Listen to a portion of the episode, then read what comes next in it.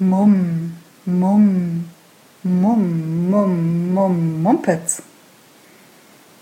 Wortfänger. Ein Podcast von Wiebke Ladwig. Firlefanz, Kokolores, Pipifax, Quatsch, Unfug, Mumpitz. Mumpitz ist dummes Zeugs.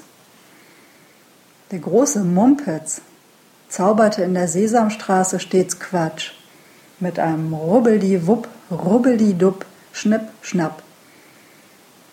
Der Mumpitz kommt selten allein. Er kennt keinen Plural. Aber er schätzt das Ausrufezeichen. Was für ein Mumpitz. Mummen, Mumpitz. Das Wort Mummen wurde vor 400 Jahren etwa erstmals belegt. Mummen, Brummen, Murmeln, Mummeln.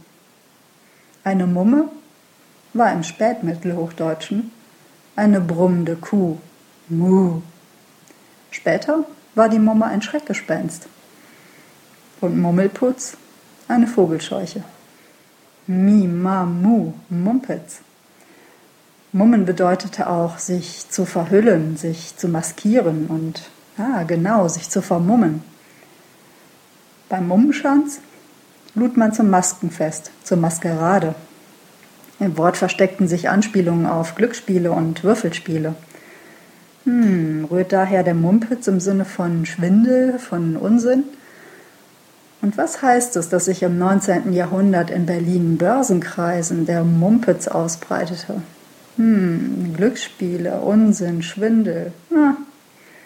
Bis heute sind Humbug, Tinnef, Schnickschnack, Pillepalle und Heckmeck Mumpitz. Mumpitz, Chemnitz, Tafelspitz, Jan-Uwe Fitz. Dann mache ich mir einen Schlitz ins Kleid und finde es wunderbar. Hobbits, Rehkitz, Lausitz, Wahnwitz, Mumpitz. Dreispitz, spitz wie Nachbars Lumpi. Nachbars Lumpi hat ein seidenweiches Fell, ein Fell wie Samt.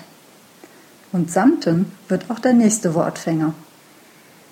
Und das hier war der Wortfänger über Mumpitz.